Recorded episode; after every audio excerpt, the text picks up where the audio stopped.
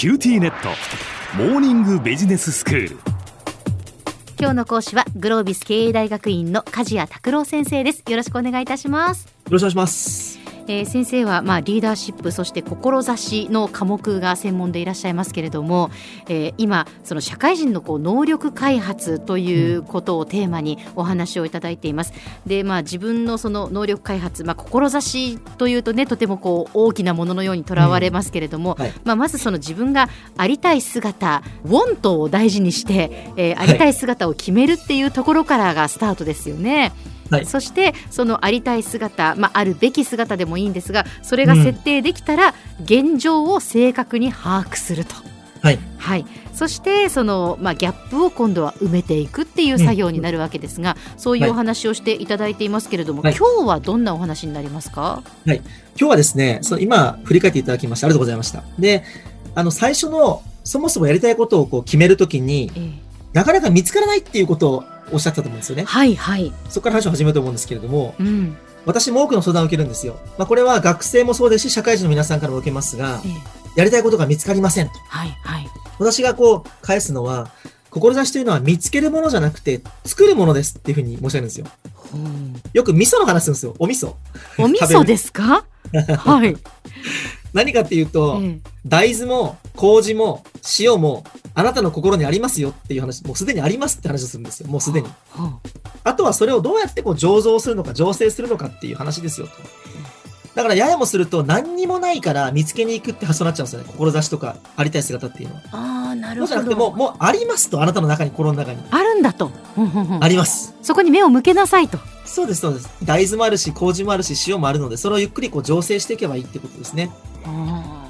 まあ、自分探してこともあるんですけれども、えー、それも似ていて、自分は落ちてないから、探しても落ちてないから、自分の中にあるので、はい、醸成していこうって。で、そのね、醸成する時のね、ステップっていうのがね、これ、あるよって話を今日ちょっと差し上げたいんですが、えー、あの、グローブスの書籍で、まあ、志を育てるっていう本にも書かれていますけれども、はい、いろんな方にこうインタビューをしてですね、うん、志高くまあ生きてらっしゃる方というか、ね、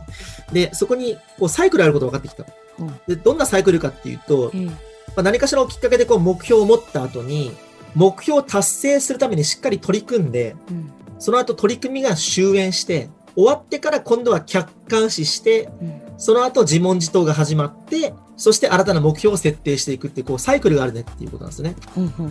で、これが一周すると、第1回目でお話したように、こう、一周して、螺旋のにこう上に登っていくみたいな、こういうイメージなんですよ。で、なかなか自分のやりやりたいことが見つかりませんっていう方に限ってですね、ほとんどの方が取り組みが終焉してないんですよ。こう、ブスブスブスブス、こう、種火が燃えてるように、なかなか取り組みが終わってない方が、ぐるぐるぐるぐるそこで回ってしまうっていうのがあって。はあ、なので、しっかり燃え切ることが、終焉することがまず大事。終焉してから、客観視して、自問自答が始まり、新たな目標がまた設定される。そこにおいてサイクルが一回りして、一段上に行ける。こういうプロセスなんですよね。ななるほど。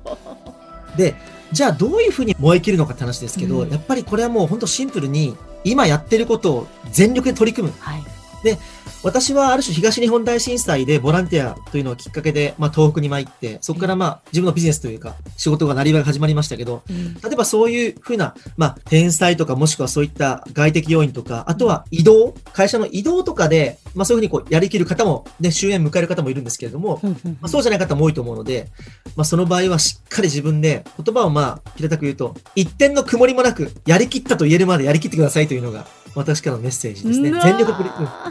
意外とあれですねこう取り組んでいる何かまあ物事に取り組むときに、その自分が一点の曇りもなくやりきったと言えるかどうかっていう、自問自答すらしないのかなと通常ですね。少々大げさにこれかもですけど、鏡を見て、うん、あの仕事終わった夜に自分の目を見ながらやりきったのかって言えばそれでいいんですよね。やりきったのかどうかっていうのをきちんと自分で確認することって大事なんですね。うんですですね。えー、はい、そしてあやりきったっていうふうにやっぱ言えるかどうかですよね。でもそれが言えたら次に進めるんですね。そうそうそう。客観視が始まり、えー、自問自答が始まるということですね。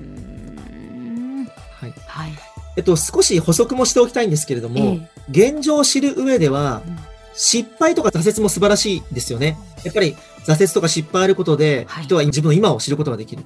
ただ失敗にはいろんなレベル感があるよねって話を最後付け加えて終わろうと思うんですけれども、はい。例えばルールを逸脱するとか、ポカミスとかっていうのは結構これはやってはならない失敗っていうか、うん。けれども例えば自分の立てたなんか仮説があって、それを検証するためのチャレンジとか、うん。創造性とか可能性を広げるためのチャレンジっていうのは、その上での失敗っていうのは、これは称賛されるべき失敗と言えるんですよ。うん。なので皆さんにはどんどんどんどんそういったいい失敗を繰り返すことで、うん。今の自分の現状も分かってほしいと思うんですね。ええええええ。まあ、加えて言うと、その、えーもし部下を持つ上司とかいらっしゃれば、はいやっぱり部下のどういう失敗がやってはいけない失敗で、ええ。まあどういう失敗がこう褒めるべき、称賛すべき失敗かということを理解しておく必要もありますし、はい。あの、皆さん一人一人もいい失敗を意識してチャレンジを繰り返していくっていうことがまず大事かなというふうに思います。なるほど。まあそうですね失敗といってもやっぱりいろいろあって、まあ、チャレンジなくしては失敗もないわけですからね。そうです。え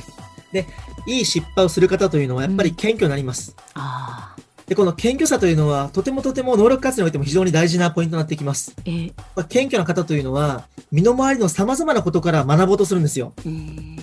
多責にしないで自分の環境とか相手に感謝をする。はいで感謝ってこれもやっぱ無敵なんですよね。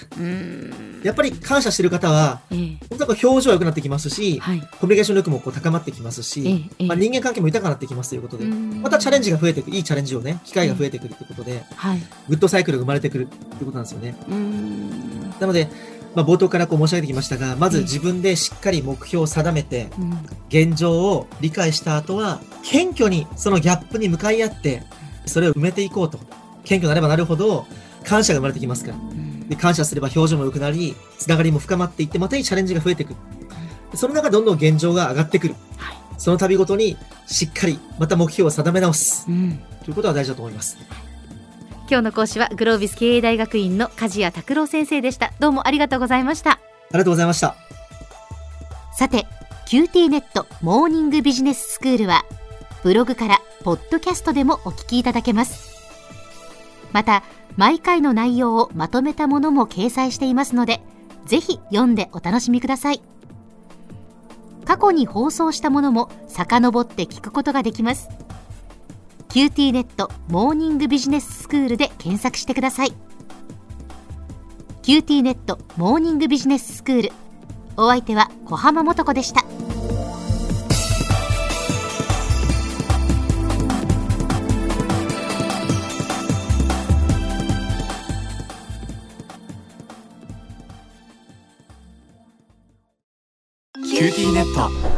乗り換えのご案内です。毎月のスマホ代が高いと思われているお客様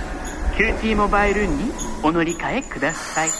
あなた乗り換えるわよ。お父さん早く。乗り換えるなら今格安スマホの QT モバイル